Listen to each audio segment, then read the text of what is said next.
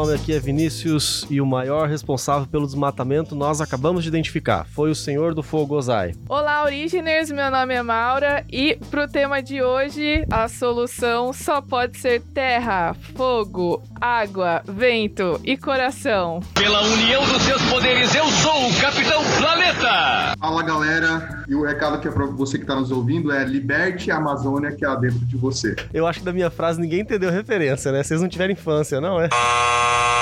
Mas vamos lá, não vou falar também qual que é, só digo que tá na Netflix. Sejam muito bem-vindos a mais um episódio aqui do Origens Podcast, onde você aprende e fica muito bem informado sobre as curiosidades que nós encontramos no mundo natural. Isso mesmo, e olha que hoje o episódio vai ser muito quente. Nós vamos conversar sobre as queimadas que têm afetado alguns ecossistemas, alguns biomas, principalmente do Brasil e, lógico, outros países também aqui da América do Sul. E também como essas queimadas podem interferir na biodiversidade nos ecossistemas e no equilíbrio ecológico, né? E aqueles recadinhos básicos de começo de todo episódio que você já conhece e com certeza está compartilhando com os seus amigos, conhecidos, desconhecidos. Você pode nos encontrar no Instagram, no YouTube, no Facebook, todas as redes sociais, praticamente, Origens Podcast. Não deixe de nos procurar, curta, compartilhe, vai ser sensacional. E você pode conversar com a gente também. Manda lá um direct, deixa uma mensagem no privado, ou você pode usar a hashtag OrigensResponde. Se você preferir ainda por e-mail, origenspodcast.gmail.com. E olha só que legal, esse é o primeiro episódio que a gente tá gravando aqui de forma presencial, né?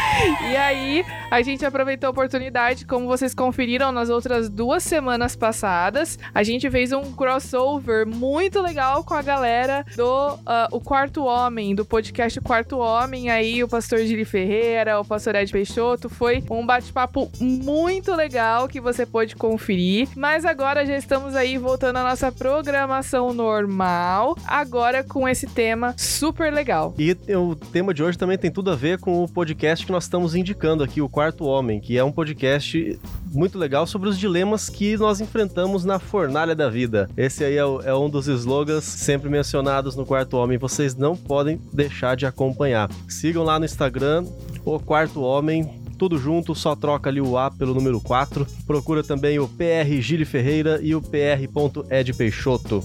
Recados dados, então agora nós vamos pro nosso episódio.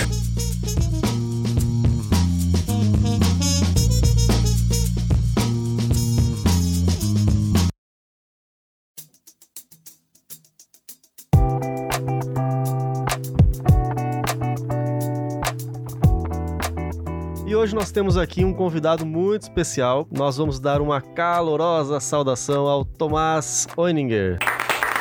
O, Tomás ele é mestre em agroecologia pela Universidade Estadual de Maringá, UEM. Também ele é graduado em agronomia pela mesma universidade. Foi presidente do Núcleo Maringaense da Sociedade Criacionista Brasileira, o NUMAR SCB, e atualmente se dedica a atividades de empreendedorismo, consultoria inovação e na liderança do Núcleo Cascavelense da Sociedade Criacionista Brasileira, o Nuvel SCB. Tem uma ampla experiência na área de empreendedorismo, agronomia, comercialização agrícola, inovação, agroecologia e queimada também, que é o que nós vamos falar hoje. Bom, pra gente, pra gente é um prazer estar aqui. Eu queria agradecer o, primeiramente o convite, tá? Aí Da galera do Origem Podcast. Eu sou um fã do Origem Podcast. Eu! Desde o começo eu tenho acompanhado é, esse trabalho aí, esse, esse- essa temática aí dos origens, muito bacana mesmo. Então, para a gente é uma honra estar aqui e falar um pouquinho sobre um assunto, um assunto muito interessante, um assunto que está bastante em evidência, né? É um assunto que junta várias coisas, né? Quando você fala a palavra desmatamento, né?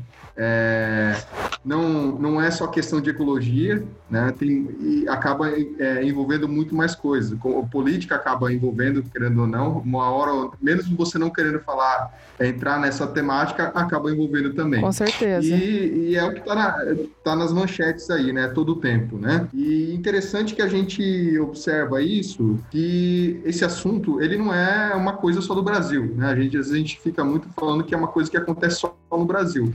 Mas, na verdade, ele também é, é, é um assunto que tem é, se destacado nas manchetes de vários países do mundo. Né? Recentemente, por exemplo, eu tive acompanhando uma grande queimada que teve ali na Austrália. A gente está no meio de uma queimada ali na Califórnia, enfim é um assunto que não é um problema só do Brasil, é um problema que eu diria global. E essa queimada na Califórnia, ela é, é ela é um, tem um pouco, é um pouco diferente talvez aqui no Brasil, né? Porque lá está ameaçando diretamente a vida das pessoas, né? Ambiente urbano também, né? Exatamente, exatamente. É, essa questão urbana, eu estava até conversando com, uma, com, um amigo meu ali da Califórnia ontem e, e ele comentou bastante essa questão, né? É, a, a, cidade entrou muito na, na zona rural ali e, e, enfim, nas zonas que 30, 40 anos atrás você não tinha nenhuma casa, né? Então hoje é, é, é realmente o risco é muito alto de o, o, você ter um problema do incêndio de tomar cidades ali ou, ou vilarejos e casas também. Né? Teve uma, uma, explosão muito, urbana muito grande, né? Então esse também é outro efeito que a gente está vendo. Quando a pessoa é chique, cheia dos contatos, tem um amigo ali na Califórnia. Aqui o máximo que a gente fala assim, eu tenho uma namorada lá em Galápagos, olha que chique. Ele é tão romântico. E hoje ela tá aqui no Brasil pra gente fazer a gravação desse episódio. Mas eu queria, antes da gente começar mesmo aqui algumas notícias e, e o assunto propriamente dito, eu quero fazer um lembrete importante, puxando o gancho, já que você mencionou que tem questão política envolvido. Nós aqui do Origens Podcast, nós não temos, eu quero deixar isso bem claro, nós não temos um, um posicionamento político oficial. Então não vem dizer que a gente é fascista ou é, é, é, lulista, ou seja lá qual, qual seja o rótulo que você queira dar. Nós não vamos aqui comentar e nós não vamos nos posicionar a favor desse ou daquele partido. O que pode acontecer é a gente acabar comentando as políticas públicas que foram colocadas em prática recentemente ou que estão sendo colocadas em prática hoje e que, olha só que coincidência, vai que aconteceu isso durante o governo de algum desses presidentes que o pessoal gosta de se inflamar, né? Mas não, não se preocupem que a gente não vai é, manifestar apoio nem desagrado oficialmente a ninguém. Nós estamos, vamos conversar sobre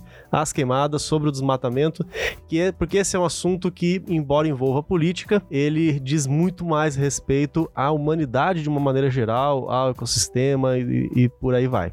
Então esse é o nosso foco. É, eu acho que é, o, o objetivo desse episódio é a gente entender melhor o impacto das queimadas no meio ambiente. É lógico que, como o Tomás falou, existe sim um impacto político, não tem como a gente negar, porque muitos desses incêndios, é, eles não são espontâneos, né? Eles, eles acabam sendo provocados e como a vegetação já está seca, acaba fugindo do controle controle, mas é, a gente vai tentar fazer o possível para focar nos aspectos é, ecológicos, da biologia e etc.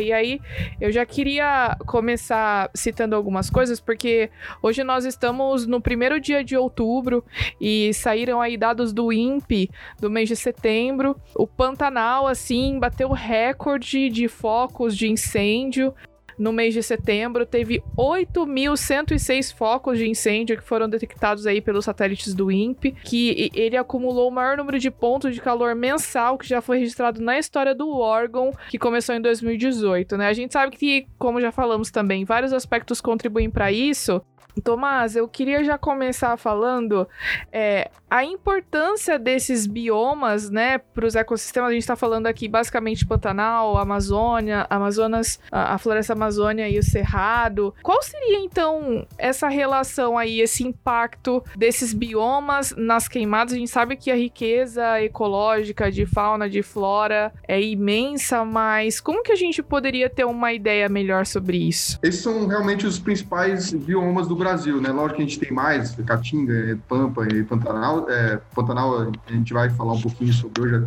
é importante, né?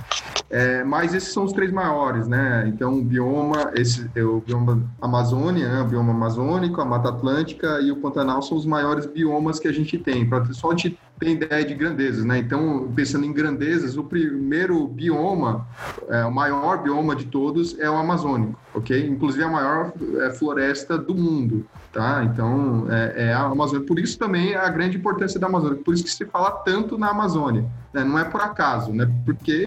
Só não vamos falar que é o pulmão do mundo, né? Essa história já não, não convence mais, né? É, essa história já não cola mais. Né? Mas assim, é, é, o maior, é de fato é o maior, né?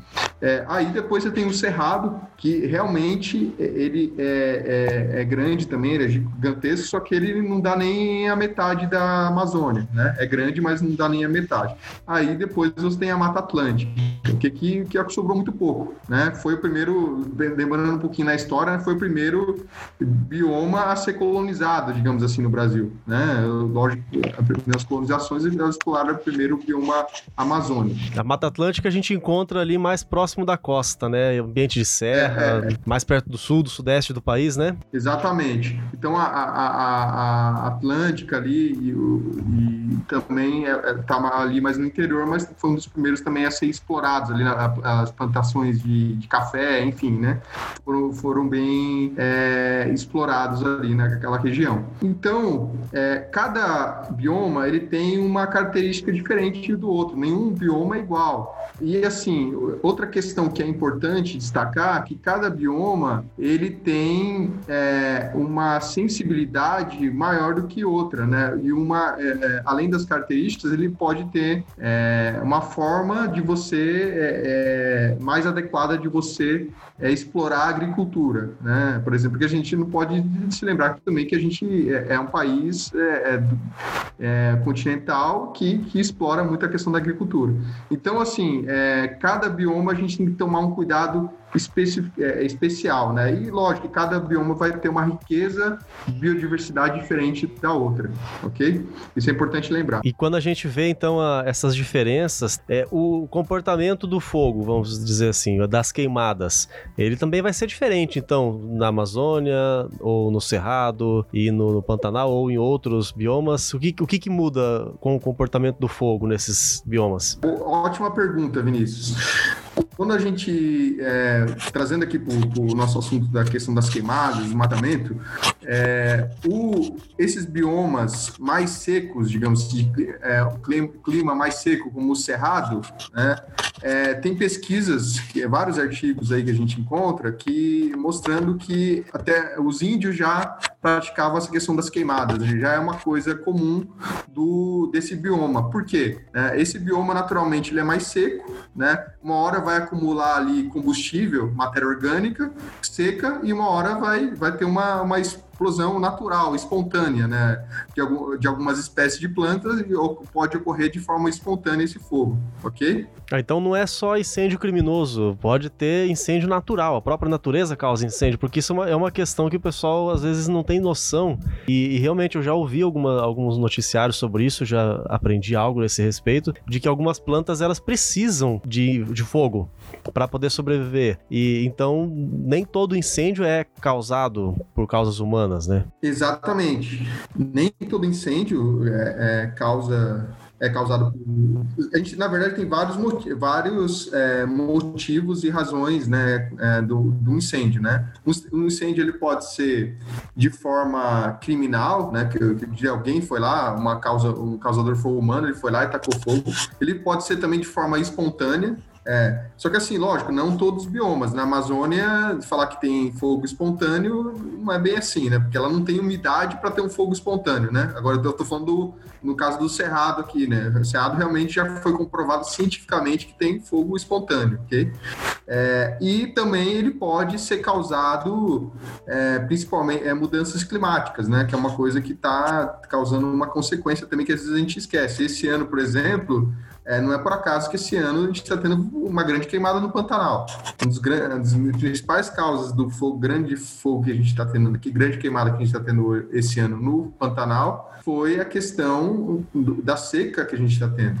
É, então a gente não pode esquecer disso também. Então a mudança. Então a gente pode afirmar que existem evidências mostrando que o clima e, por exemplo, o aquecimento global, essas mudanças climáticas que vêm se intensificando e vêm acontecendo nos últimos anos, tem relação direta com esse aumento da, da área que, que tem sido queimada, que tem sido afetada por, pelas queimadas. Com certeza, com certeza. Então, a gente não pode esquecer disso, a mudança climática, por isso que a gente está vendo cada vez mais é, é, grandes queimadas, né? Assim, pensando numa linha do tempo, né? É, antes, a gente tinha cada queimada sei lá, cada 10, 20 anos, pensando em queimadas até espontâneas, né? É, 20, 30 anos, pensando em queimadas espontâneas, por exemplo, na Califórnia, que né, historicamente já tem queimadas espontâneas, no Cerrado também, né? Agora, como a gente está vivendo uma época que cada vez mais a gente, é, assim, o, o clima está mudando muito, né? Ele está tá um pouco mais, pelo, é, pelo menos esses últimos dois anos estão muito mais seco, né? Então, ao invés de ter uma queimada grande cada 20, 30 anos, a gente está tendo cada 5 anos. Então, a ocorrência ela está muito mais curta. Então. É, a gente vê que começa a acontecer com grande frequência, né? Mais do que aquilo que a gente costumava observar antes.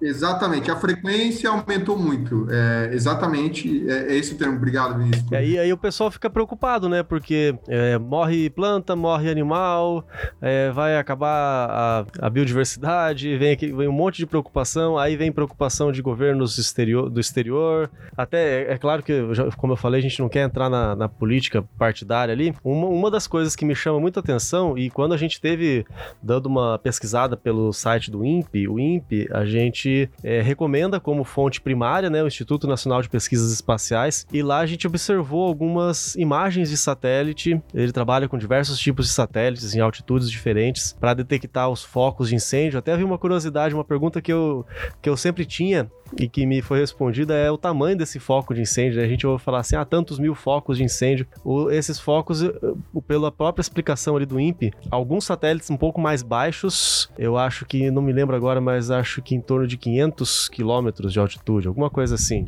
Isso, porque o INPE ele faz essa medição com vários satélites e os satélites ficam em diferentes altitudes. Cada satélite, por exemplo, vai pegar uma temperatura, numa, numa área, né? E aí depois eles juntam esses dados, eles constroem os mapas. São principalmente duas altitudes. Uma, se eu não me engano, é 500 e pouco. Eu gravei que é um pouquinho mais do que o, a altitude da estação espacial, que fica em torno de 400, 430 quilômetros. Enfim, esses satélites mais baixos, eles é, registram focos que eles chamam de frente de, de incêndio ou de, ou de queimada, que são cerca de 30 metros por um metro. Então a largura ali de um metro, comprimento de 30 metros. Essa é uma frente. E tem outros satélites mais altos, eles vão até 35 mil quilômetros de altitude, muito mais altos mesmo. Para esses, a, esse foco de incêndio é o dobro. Então é uma frente de 60 metros por 2 metros. E a gente observou que não, não tá queimando só na Amazônia, ou só no Pantanal e, e o Cerrado. A gente viu é, focos de incêndio em grande quantidade lá no interior do Maranhão, lá no sertão nordestino, e a gente observou até mesmo em outros países, ali no norte da Argentina, muitos focos, na Bolívia, no Paraguai, até lá na Colômbia. É, a, esses satélites eles analisam principalmente a América do Sul, quer dizer, é, é mu muitos lugares estão queimando. Então não dá pra gente simplesmente reduzir isso a um, um governo. Por isso que a gente está querendo destrinchar melhor, né? A questão do clima, é, qual a participação humana, qual a participação é, ambiental mesmo, né? Tem uma coisa importante que a gente já esclareceu é que as queimadas, quando existe aí as, essas queimadas, elas nem sempre são provocadas por alguém, certo? Então, em, em algumas situações, elas podem acontecer de forma espontânea, e como a gente tem um, um ambiente muito seco, elas acabam se alastrando. No entanto, existem sim queimadas que são provocadas. E aí, Tomás, eu queria que você falasse um pouquinho qual a necessidade que um determinado ambiente ou uma determinada cultura tem de que seja usada esse método na hora de preparar preparar o terreno ou na hora de você preparar a semente, não sei. É, como que isso pode ser usado para agricultura? Não deveria ser usado sob nenhuma hipótese, né? Mas assim, a gente sabe que a queimada é, uma, é algo também cultural. Né? A gente não tem como negar isso. Né? A gente sabe que o Joãozinho ali, o, o brasileiro, ele tem é, é, é essa cultura de às vezes é, realizar uma queimada. Eu, por exemplo, morei Maringá. Quando eu cheguei em Maringá, mais ou menos uns 12 anos atrás, é, uma vez um meu vizinho, um vizinho lá botou fogo no terreno, entendeu? E aí eu tive que ir lá falar com ele, né? Não precisava botar fogo no terreno. Você quer limpar o terreno? Tem várias outras formas de limpar o terreno, né? É a preguiça de pegar na enxada, né? Exatamente. Então, assim, pensando aqui na agricultura, quando você queima, na verdade, você está acabando com a matéria orgânica do solo. Isso é extremamente prejudicial. Ainda mais quando a gente está falando do solo tropical. O solo tropical ele precisa de matéria orgânica. A, o, o, a matéria orgânica é aquilo que vai manter o solo produzindo. É, a estrutura do solo está na matéria orgânica. A matéria orgânica é a vida do solo, entendeu? Então, tá todos os micro-organismos ali do solo. Se a gente pegar a matéria, a, a, a, por exemplo, né, a amazônica, ali o bioma amazônico, se a gente retirar toda a a floresta daquilo e, e, botar fogo ali, no que sobrar da, da, palhada, vai virar um deserto, né? A gente não vai ter nada, né? Principalmente para o bioma amazônico. De forma geral, a matéria eh, orgânica é essencial para a vida, para o solo, ok? Principalmente em países tropicais. Agora que a gente fala para países não tropicais, semiáridos, é, aí muda um pouco a importância, né? O peso não é tão, tão importante. Mas nos solos tropicais a gente não tem como produzir sem, é, sem ter, até tem como produzir, mas assim de forma sustentável, né? De forma sustentável não tem como produzir de forma sustentável sem matéria orgânica. Ela é essencial mesmo. É, senão teria que recorrer a técnicas muito avançadas, muita tecnologia,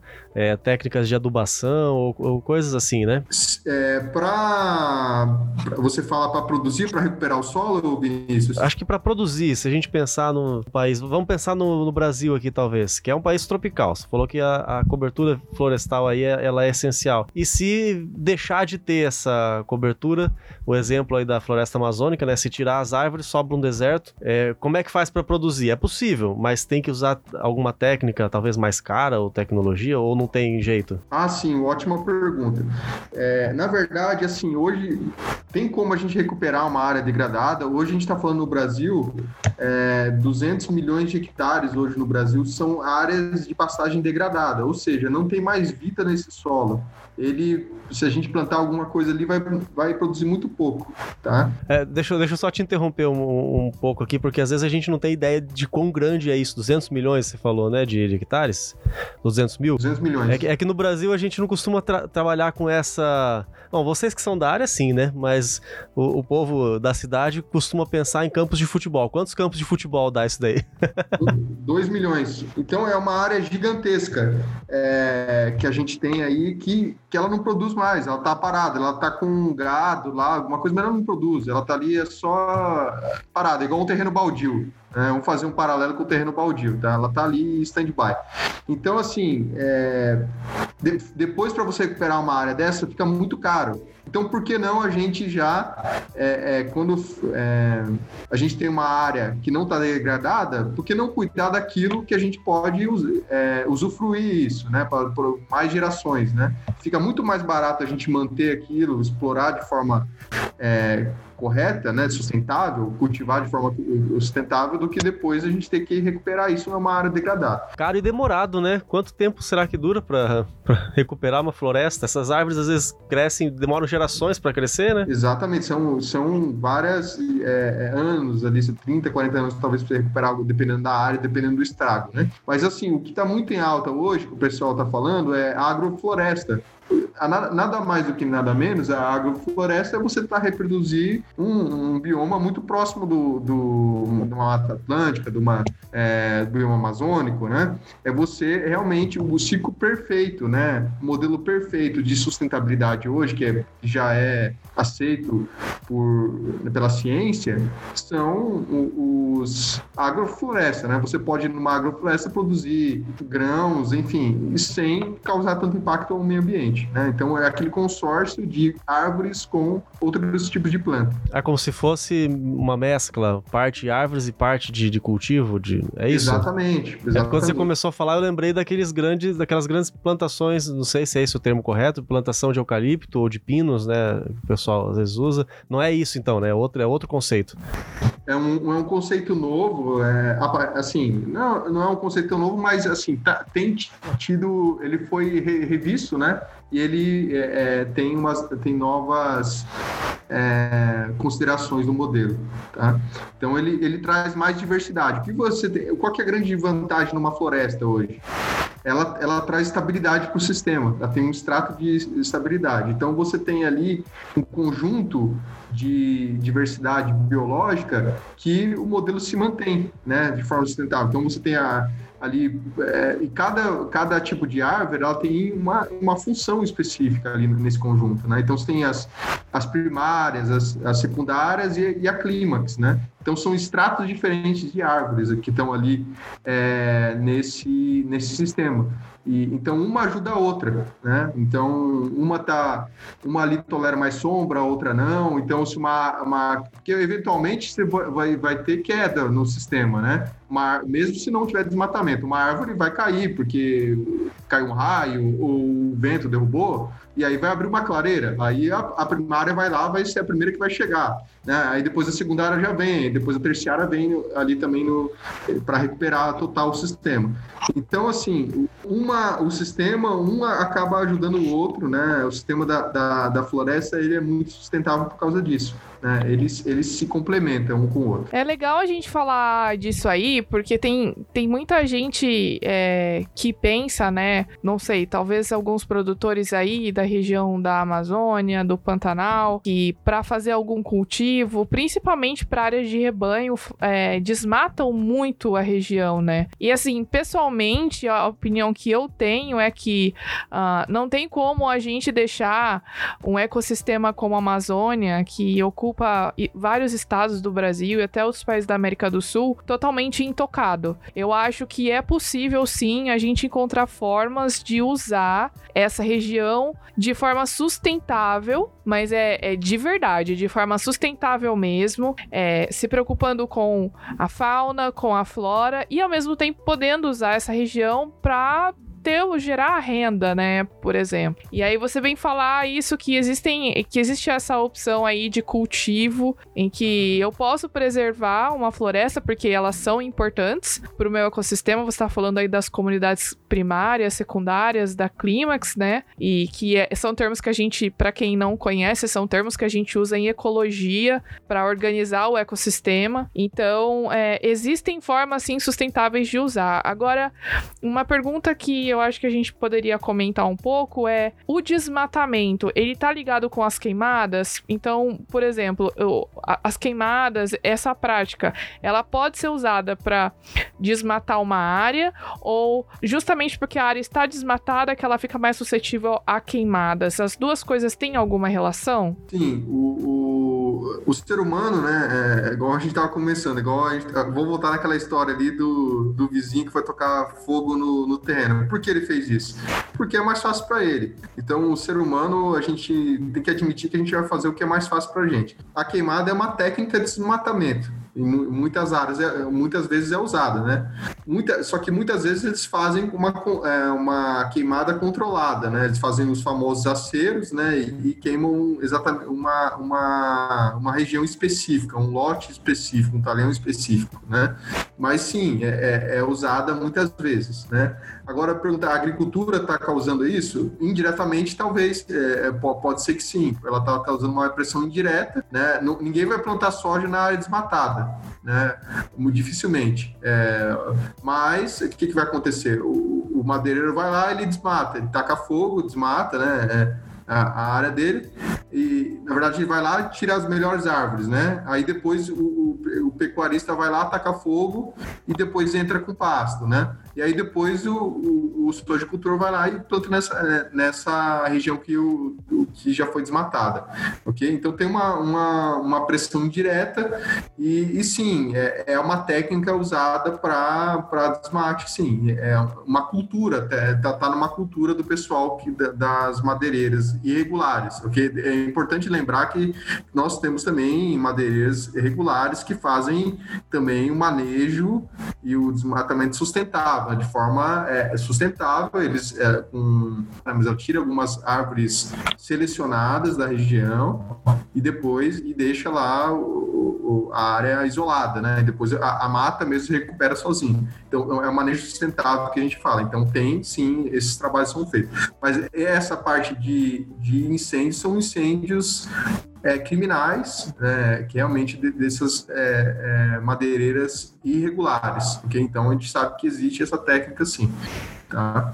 Mas é, não é, não são todos, né? São algum, alguns casos que, que acontecem. E não é nenhum produtor no, que faz, faz isso, né? Não é um produtor de soja que às vezes o pessoal fala, não, é o produtor de soja que está lá desmatando. Não, né? dificilmente vai ser um produtor de soja que está fazendo isso. Isso é importante deixar claro que as pessoas às vezes é, confundem essa informação. Outra coisa que é importante lembrar é que às vezes a gente esquece também que os índios já faziam queimada, né? É, principalmente no, no bioma ali do, do Cerrado. Né? E como que eles faziam isso? Eles faziam isso de uma forma controlada, suprimida, né? Então eles iam lá, eles, é, determinado uma, uma região ali, eles circula, é, é, faziam um acero em volta daquela região e faziam aquelas queimadas localizadas, ok? Principalmente no cerrado. E aí a gente tem aquele estudo que eu comentei que mostra que dependendo da frequência que você fazer a queimada, você consegue trazer, é, trazer mais biodiversidade para aquela, para aquela, para aquele bioma. Tá, então deixa, deixa eu tentar dar uma sintetizada aqui, especialmente para aquele que já está achando que a gente está seguindo discursos de, de culpar índios ou alguma coisa assim. Então tem incêndios que são causados por índios, tem incêndios que são causados por é, incêndios criminosos, né? A pessoa vai lá e, e, e taca o fogo, seja às vezes com intenção de, de, de, tacar fogo mesmo, maldosa, ou seja com intenção de limpar o terreno e às vezes acaba saindo do controle, né? Então muitos focos são como esses. Quando a gente observa esses dados do INPE, como a gente mencionou aqui até agora, talvez a gente possa afirmar que a maioria são esses criminosos, certo? Então vamos tentar. Boa, ótima pergunta, vamos tentar separar por bioma. Né?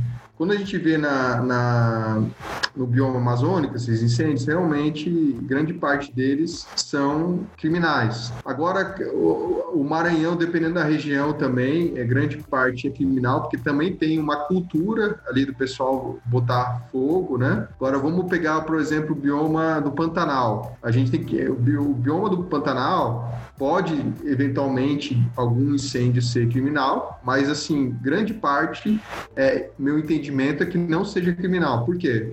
É, a gente está numa situação de uma seca histórica, né? Então, realmente, o risco era muito alto de queimada, entendeu? Então, isso tem que ser considerado também, a, questão da, da, da, do clima, tá? É, que está muito seco mesmo, realmente, esse ano. O próprio bioma amazônico, grande parte é criminal, mas também tem pontos que podem ser de forma é, na, na, espontânea ou natural por, por causa do clima né? Então, e também tem regiões do, da, do bioma que estão, do bioma amazônico, é importante lembrar, que estão no processo de desertificação, tá? E aí tem que assinar o, é, assinar o farol amarelo ali, o vermelho pra gente, e, e, essas regiões têm mais risco ainda, né? Pode ser que ela, ela, ela sofra um incêndio espontâneo lá, porque ela está muito seca, uma região que ficou muito seca, né? Então, mas especificamente que esse ano o, o Pantanal, é, eu destaco que provavelmente foi um, um, um incêndio espontâneo. É, nós vimos aí já várias notícias apontando esse ano como o ano mais terrível aí desde que foram é, a, a, desde que começaram as análises, né, de pior seca, porque que é uma coisa que me chama muita atenção, é essa questão dos dos incêndios naturais, porque a gente não ouve falar esse tipo de coisa. Eu passei pela escola, não, não ninguém falou nada sobre isso. Num, numa aula específica durante a faculdade, eu tive contato com essa informação e depois alguma coisa que eu tive, fui pesquisar por conta própria. Agora imagina a maioria da população não tem conhecimento disso. E aí já vão nas redes sociais, especialmente aqueles que gostam de, de criticar e, e causar confusão ou, ou simplesmente tentar intimidar ou responder a uma intimidação, enfim, é porque não tem essa informação. E é algo que a gente tem que levar em consideração. Eu tenho uma notícia aqui, agora essa acho que é mais sobre o Cerrado, né? Eu tenho uma notícia na minha mão aqui da Folha de São Paulo que foi publicada em 1 de setembro de 2017, então três anos atrás. E a manchete já chama atenção. Queimadas ajudam a preservar diversidade de espécies no Cerrado. Parece contrário com o que a gente ouve aí, né? E quando a gente começa a ler a matéria, fala assim, bem bem forte, eu acho. O único jeito de preservar a diversidade de espécies do cerrado, um dos biomas mais ricos e ameaçados do Brasil, é queimá-lo de vez em quando. Então é isso que a gente comentou, né? Uh, que tem essa necessidade e acontece.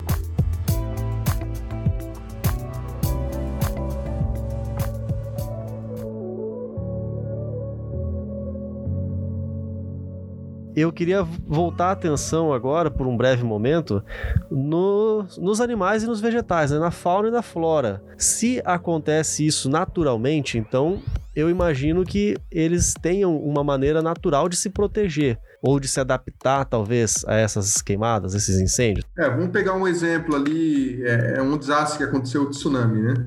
A, a, gente, eu li bastante artigo e um, uma, um fenômeno que a gente observou... É, a gente foi do fogo para água, assim, foi, virou bastante, mas tudo bem, eu, eu sei que você vai chegar lá.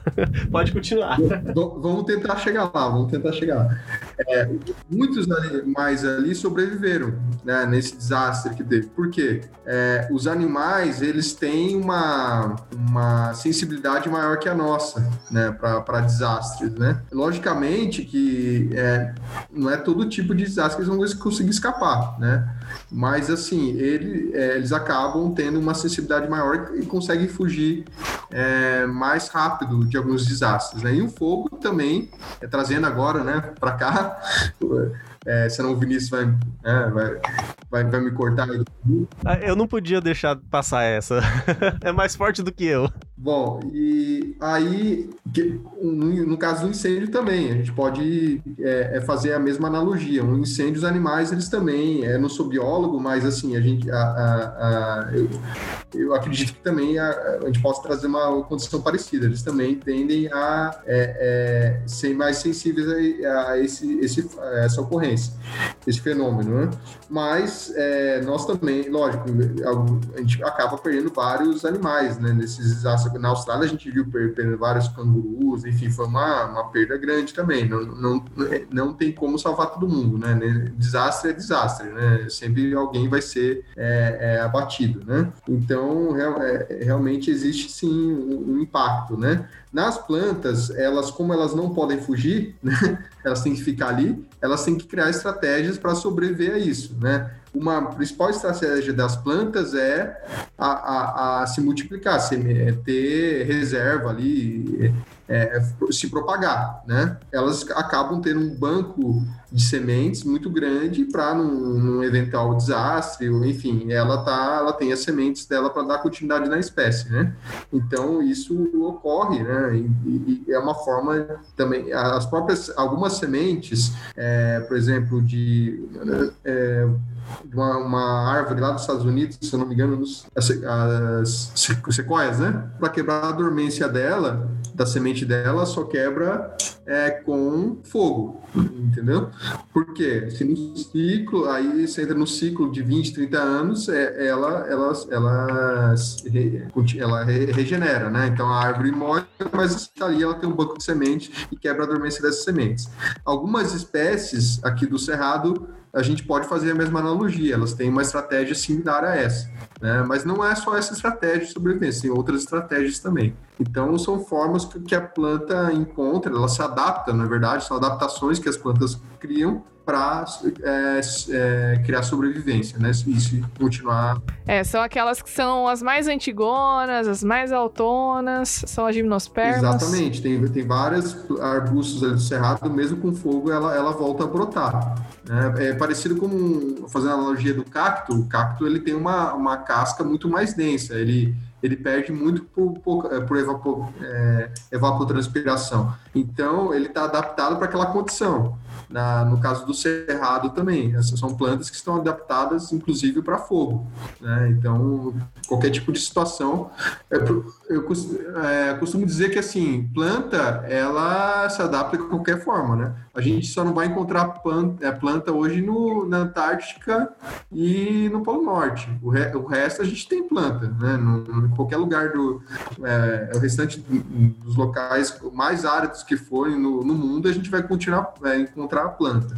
Então, elas, é, as plantas elas já criaram estratégias para continuar se propagando. Está na hora de chamarmos uma força mais poderosa que a nossa. Vamos unir nossos poderes. Terra! Fogo! Vento! Água!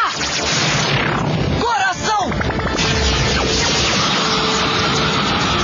Pela união dos seus poderes, eu sou o Capitão Planeta! A gente pode sim caminhando pro final do nosso podcast aí, já estamos quase estourando o nosso tempo, mas eu acho que a gente pode dedicar os últimos minutinhos para falar um pouco sobre as consequências, né, das queimadas. A gente já falou um pouquinho agora, o Vinícius falou, é, citou a respeito da população desses animais que acabam sofrendo. Eu acho que dependendo da, da extensão da queimada, da localização da queimada, pode ser que alguma espécie fique muito ameaçada de extinção. Eu acho que a população de alguns animais pode diminuir. Eu acho muito incrível a capacidade que a natureza que os animais têm de se adaptar e de se renovar e de se regenerar, né? Os ecossistemas eles têm, isso é muito legal. Mas uma consequência que chama muito atenção, e eu digo isso como uma pessoa que trabalha com poluição do ar, é que as queimadas provocam e aumentam muito os níveis dos poluentes na atmosfera, né? E aí a gente tem o aumento de gás carbônico, a gente tem principalmente o aumento de material particulado, né? Que não é um gás, mas é, são micropartículas que vêm dessas queimadas, e aí aumenta a quantidade de casos de problemas respiratórios respiratórios, né? O ar fica mais seco e aí as pessoas podem ter consequências que podem ser medidas pelos próximos anos. Agora, Tomás, em relação às consequências uh, ah, para a agricultura também, tem algum problema aí em relação à segurança alimentar que as queimadas podem causar? Como a gente é, conversou, voltando um pouquinho né, na questão do clima, né? A, a, o desmatamento tem um impacto diretamente no clima, como a gente viu. E o clima tem impacto direto na agricultura, não tem como fugir. Né? Então, uma coisa está ligada à outra, ok? Então, é, no clima, principalmente a questão ali do é um estudo também não tão recente, assim, que fala dos rio, os rios voadores né, da Amazônia. A Amazônia tem um rio voador. Né? O que, que esse estudo ele quer dizer? É que a, a Amazônia ela é responsável pelo clima, principalmente aqui no hemisfério sul. Né? Ela tem um grande impacto no, no clima do hemisfério sul. Então, ela, ela, falando um pouquinho de climatologia, ela, ela causa um campo de, de baixa pressão com que deixa as, eh, as frentes frias subirem ou não, né, para se chocarem, né? E agora está causando um campo de alta pressão, então está mudando completamente o clima, né? Então a gente está, por exemplo, esse ano está provavelmente os modelos estão mostrando, indicando que a gente vai passar por um ano de laninha provavelmente tenha é, impacto é, no clima, principalmente no sul do Brasil. Então a gente. É... Agora, enquanto a gente está gravando, nós estamos aqui com 14 ventiladores, o ar-condicionado ligado e a janela aberta para ver se refresca um pouco. Né?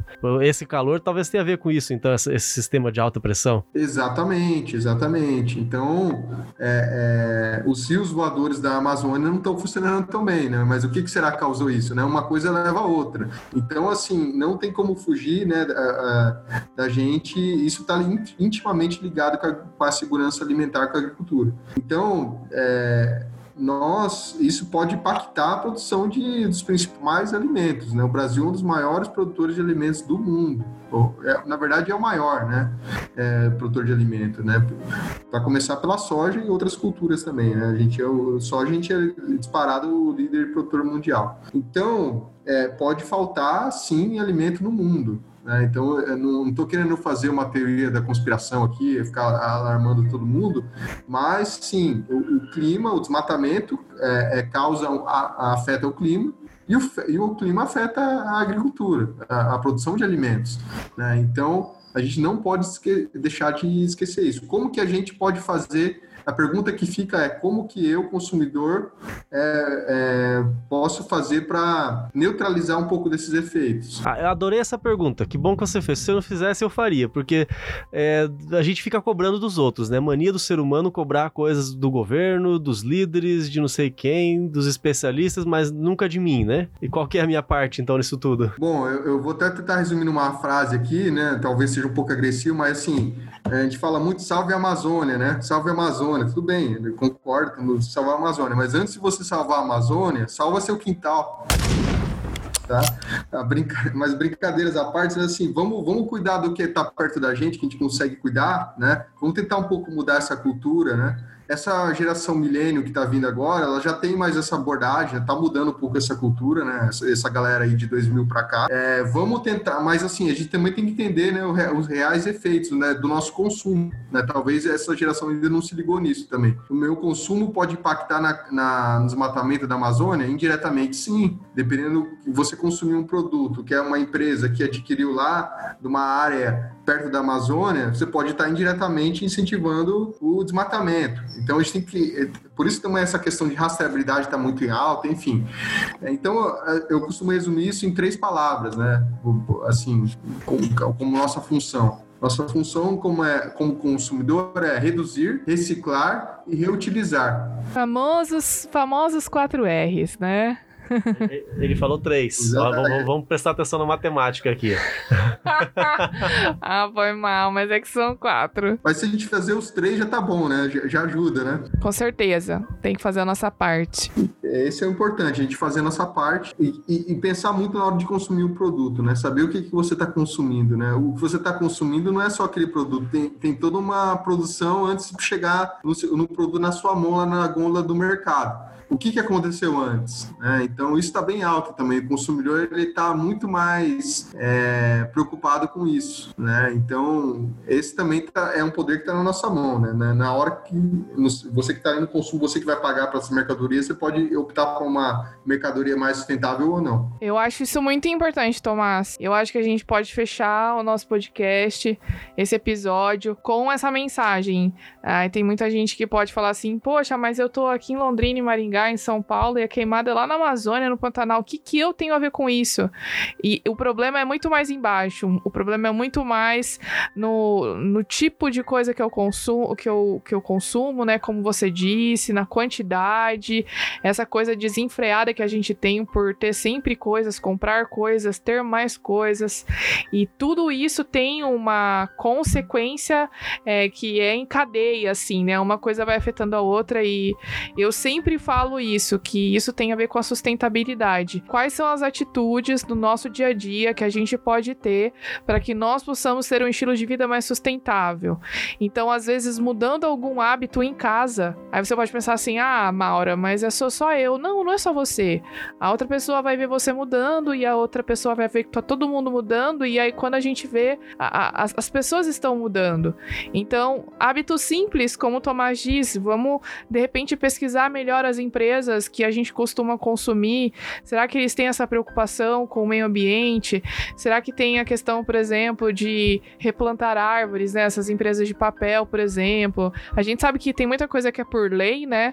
Mas tem muitas empresas que, que veem é, a visibilidade e a importância que isso tem tido ultimamente na economia e que tem pensado nisso para mostrar para os clientes que elas estão preocupadas, por mais que não seja preocupação real, mas por mais que seja marketing, pelo menos alguma coisa está sendo feita. Então, eu acho que é uma mensagem legal para a gente terminar.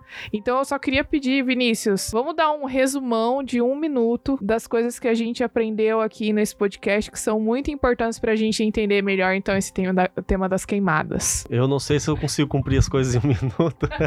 acho que até se eu fizesse aqueles videozinhos de, de propaganda de YouTube ou do, dos jogos e alguma coisa assim, passava dos 30 segundos, né? Mas vamos lá, a gente aprendeu aqui que as queimadas, elas realmente interferem na natureza. E isso é algo que, claro, a gente já sabia, mas é sempre bom a gente ouvir de um especialista o quanto isso influencia e como isso é importante. E pode ser a queimada lá no norte do país, não importa, vai afetar aqui o sul também. Aí a gente aprendeu que pode ser biomas diferentes. Tem aí na Amazônia, no Cerrado, no Pantanal, que está sofrendo bastante, especialmente esse ano. Pode ser em outros, na Caatinga, pode ser em outros países. A gente tá, tem visto aí esse ano também bastante na Austrália e na Califórnia e outros lugares Argentina, Bolívia. A gente aprendeu também que a maior parte dessas queimadas elas são causadas pelo homem, seja intencionalmente, criminalmente, ou seja tentando limpar o terreno. Vai, vai conferindo aí se eu tô falando certo, Tomás. Qualquer coisa você me corrige. A gente aprendeu também que algumas queimadas elas podem acontecer espontaneamente e inclusive isso é não só benéfico como essencial para a sobrevivência de alguns biomas. Então, algumas queimadas, não vamos generalizar, a gente já falei que a maioria não é boa, mas algumas elas têm um papel importante na manutenção da, da biodiversidade ali de determinados biomas. E aí a gente aprendeu que não basta a gente ficar só cobrando e se indignando, não basta a gente ficar só sentindo pena dos bichinhos que queimaram as patinhas na queimada. A gente tem que fazer a nossa parte, seja é, reciclando, reutilizando. Qual que é o terceiro aí? reduzir. Reduzir, reciclar e reutilizar. Isso aí, reduzir, reciclar, reutilizar. Aquilo que chega na tua mão para você consumir, você vai tomar cuidado, você vai tratar de uma maneira que você possa aproveitar o máximo possível, possa reutilizar. Quarto R aqui que a Maura falou é o repensar. Se duvidar, a gente acha mais alguns R's ainda. e se você tem um terreno, não vai limpar ele tacando fogo. Faz favor. Ajude, ajude aquele pobre cidadão que está dependendo da roçada para botar o leite das crianças na mesa, mas tem outras maneiras. Se você tem um terreno pequeno, se você tem uma fazenda grande, não, não vai usar o fogo. O que a gente aprendeu hoje que ele. É, eu já passei do minuto, né? que a gente aprendeu hoje que o fogo ele empobrece o solo. Pode ser mais fácil, pode ser mais barato, mas depois você vai perder o solo, né? Eu acho que tem uma coisa muito importante também que a gente pode fazer para ajudar. A gente tá na ele... tem eleição esse ano para prefeitos, daqui dois anos a gente vai ter para presidentes. Então, pesquise o seu candidato e procure aquele candidato que tem preocupação com o meio ambiente. Se na sua cidade não tem floresta, nenhum bioma em específico, que Londrina não tem, por exemplo, né? Mas eu posso, por exemplo, escolher aquele candidato que pode ter uma preocupação com a tra tratamento de resíduos, é, construção de aterros sanitários, é, enfim. Agora, se você tá aí no Mato Grosso, Mato Grosso do Sul, então escolha candidatos que tenham essa preocupação com o meio ambiente, porque não é só para aparecer, é, para ter uma boa imagem na economia, para conseguir crédito ou para vender coisas, mas também é algo para a gente preservar e deixar para os nossos filhos, para nossa família, porque os nossos recursos são finitos, né?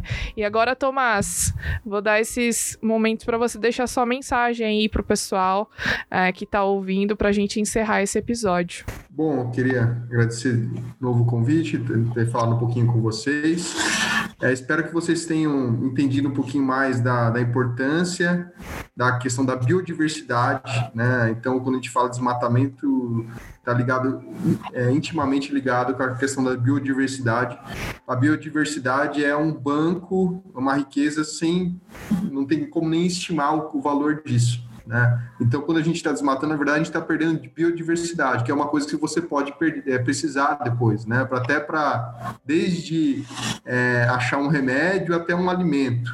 Né? Então, a biodiversidade é importante. A gente tem um ouro na nossa mão, que é esses mais de seis biomas, né? Cada bioma tem suas características. Então, vamos cuidar, assim, vamos cuidar bem disso, né? Vamos estudar melhor isso para entender como que funciona, né? A gente falou alguns estudos bem recentes aqui. Vamos entender melhor, né? E vamos dar mais valor a isso, né? Essa riqueza fantástica que a gente tem no Brasil. Vamos viajar mais também, né? É, e, e, conhecer esses biomas mais a fundo, né? E, e antes de tirar alguma conclusão, pesquise mais, né? Entenda melhor como funciona, né? Não fique só é, numa fonte, né? Uma fonte às vezes é a televisão, é, enfim, ou, ou você vê num site específico, né? Procure entender, vá mais a fundo, pesquise melhor para entender o que realmente está acontecendo nesses biomas e entenda também a particularidade de cada bioma. E não deixe de, para fechar, né? Reduzir, reciclar, reutilizar e é, repensar, né? É isso aí. Bom, Tomás, muito obrigado mais uma vez aqui por ter aceitado o convite, ter vindo aqui conversar com a gente, contar um pouquinho mais da, da sua experiência, transmitir seus conhecimentos. Isso, isso, sem dúvida, vai ajudar a fazer a diferença na vida de algumas pessoas. E se cada um resolver fazer a sua parte mesmo, aí vai fazer a diferença na humanidade inteira, né? Isso, esse é o objetivo de nós pesquisarmos, nós aprendermos e nós divulgarmos trabalho é, para todas as pessoas e é para isso que o Origens Podcast existe.